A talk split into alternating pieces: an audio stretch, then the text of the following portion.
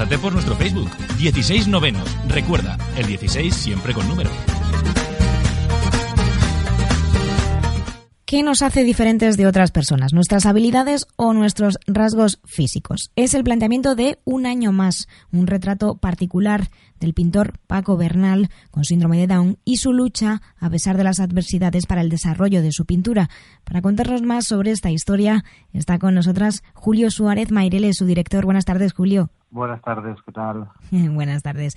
Lo primero, Julio, lo que se estará preguntando mucha gente, ¿cómo llegas a Paco, no? ¿Cómo conoces su historia? Bueno, pues yo conocí a Paco hace muchos años a través de la solidaridad internacionalista con el pueblo de Cuba, que nos encontramos en una actividad y bueno, a partir de ahí fue un enamoramiento total, no solo de su pintura, sino de él como persona, porque bueno, Paco en sí era todo, todo ternura en esa carrera con él, ¿no? Cuando le conoces y entras en su mundo, ¿cómo es ese primer contacto? ¿Qué es lo que más te llama la atención como para contar su historia, no?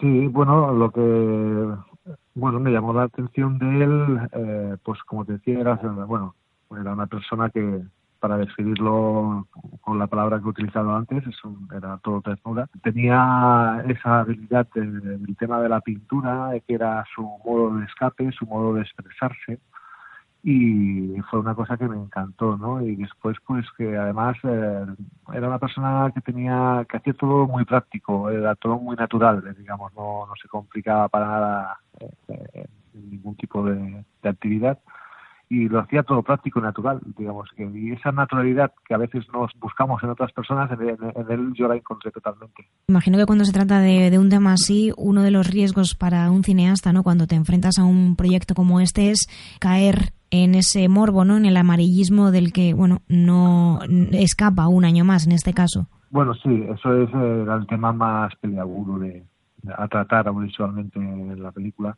Pero bueno, eh, yo tenía yo tenía claro y, y ya desde el principio de que bueno en esta sociedad que vivimos que aún seguimos viendo la discapacidad funcional desde la desde la limitación y que les etiquetamos eh, médica y socialmente por lo que no son capaces de hacer, pues eh, yo entendí que teníamos que, tratar el tema de la discapacidad no como un tema de salud, eh, sino como un tema de, diversidad, de que la diversidad existe y que hay que cambiar la mirada, la mirada hacia la discapacidad desde, desde la audiovisual, ¿no? Yo siempre hablo de que no me gusta la etiqueta de síndrome de Down, yo siempre digo que son personas con capacidad diferente y que tenemos que normalizar esta mirada no hacia ellos y que, sean pues como uno más entre nosotras. Además, bueno, es importante ¿no? que, personas con realidades eh, como la de Paco tengan referentes también a través del cine y es importante que vosotros los cineastas resaltéis, ¿no? Eh, eh, hacerles el protagonista ¿no? de una historia. Sí, sí, sí, porque este tema tenemos que hablarlo, que hay que medir en el tema en, valores, como, la felicidad y la capacidad para disfrutar de, la vida, ¿no?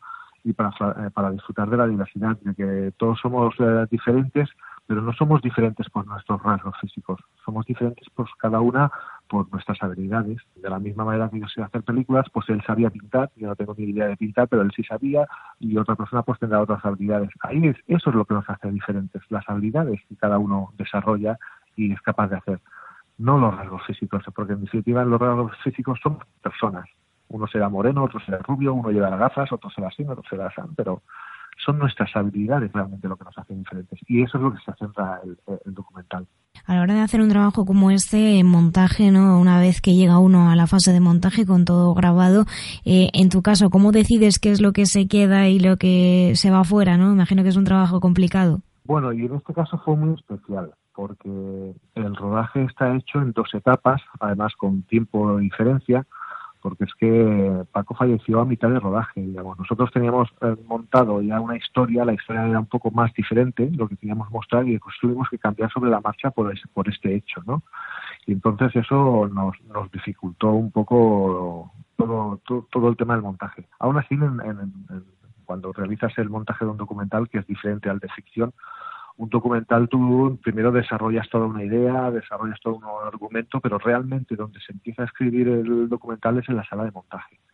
Entonces ahí con las dos partes de rodaje que teníamos es cuando empezamos a construir esta historia. Este documental llega a las salas ese 22 de, noviembre. Eh, Julio, es una buena época quizá para, para hacer documentales, ¿no? Vemos que, bueno, con las plataformas, ¿no? Y, las nuevas formas de, de, ver cine, es una buena época, ¿no? Para, para hacer este tipo de historias. Bueno, yo como soy un defensor del documental, porque creo que somos además los que los que intentamos eh, mantener la memoria ¿no? de, las cosas que suceden, porque nosotros explicamos eh, historias reales y eso no deja de ser más que eh, lo que es pues preservar la memoria. ¿no?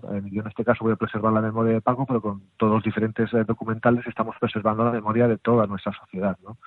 Y siempre es un buen momento para, para un documental. estamos en una época que ahora estamos muy bombardeados por producciones norteamericanas y de otros sitios, pero bueno, siempre se agradece ver un documental, ver una historia más cercana a ti y no eh, historias lejanas que nos pueden explicar otras películas de ficción. Y el momento ideal para un documental es el día a día. Precisamente con de este debate ¿no? sobre entre el documental y la ficción hablábamos con el anterior invitado en este programa. Este año, eh, Julio, estamos haciendo una cadena de, preguntas entre nuestros entrevistados. Entonces, el anterior invitado, que es Paco Cabezas, eh, que bueno dirige a Dios, que se medirá también en las salas con un año más, ese 22 de noviembre, él te pregunta, te lanza el reto de, de lanzarte una pregunta, que es, ¿qué piensas precisamente ¿no? sobre la diferencia entre un documental y la ficción, porque mucha gente, él dice que mucha gente se piensa que el documental está mucho más cerca de la ficción de lo que la gente cree, porque no es siempre objetivo. No sé, ¿tú qué piensas sobre esta línea entre ambos géneros, entre la subjetividad y la objetividad a la hora de contar una historia documental? Bueno, ah, eso es la gran discusión que siempre hay ¿no? en el tema del documental. Pero en regla básica y en el 90% de las veces el documental es, es, una historia real que tú pones la cámara ahí y las cosas suceden tal como son. No, es, no, hay, no hay una ficción preparada, ¿no? Eh, no como una ficción que tiene su guion, su historia ya todo preestablecido. En, en el documental, ¿no? En el documental tú tienes un, un, un pre-guión hecho de una historia más o menos que tú quieres explicar pero en el documental tú formulas preguntas a los protagonistas y las, las respuestas tú nunca las sabes. Por eso te decía anteriormente que, en el documental realmente donde se empieza a escribir, eh, donde se empieza a realizar es en la sala de montaje, porque ya tienes todo el material grabado y ya tienes las respuestas, ya tienes más o menos con lo que te has encontrado.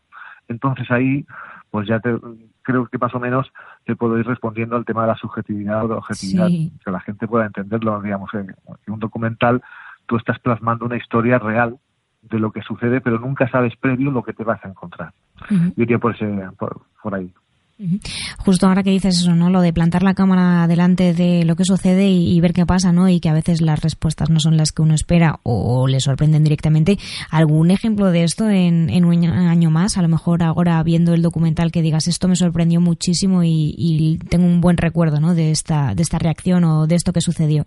Bueno, pues eh, hay dos cosas que me sorprendieron. Una, las charlas eh, y conversaciones que yo tuve con Paco, en donde yo le plantaba la cámara y le hacía una serie de preguntas y tenía mis dudas al respecto de las respuestas que podría encontrarme, pero sorprendentemente Paco tiene unas respuestas muy clarificadoras y, y dentro de su lenguaje eh, y su sencillez yo creo que, mm, me llegaron muy al hondo algunas cosas de él, ¿no? Digamos que en una de las preguntas que yo le dije, que, es lo que más le gustaba, él me respondió con una frase que yo no lo hubiera esperado nunca. La frase era que él lo que más le gustaba, que más le gustaba en la vida era convivir con las personas.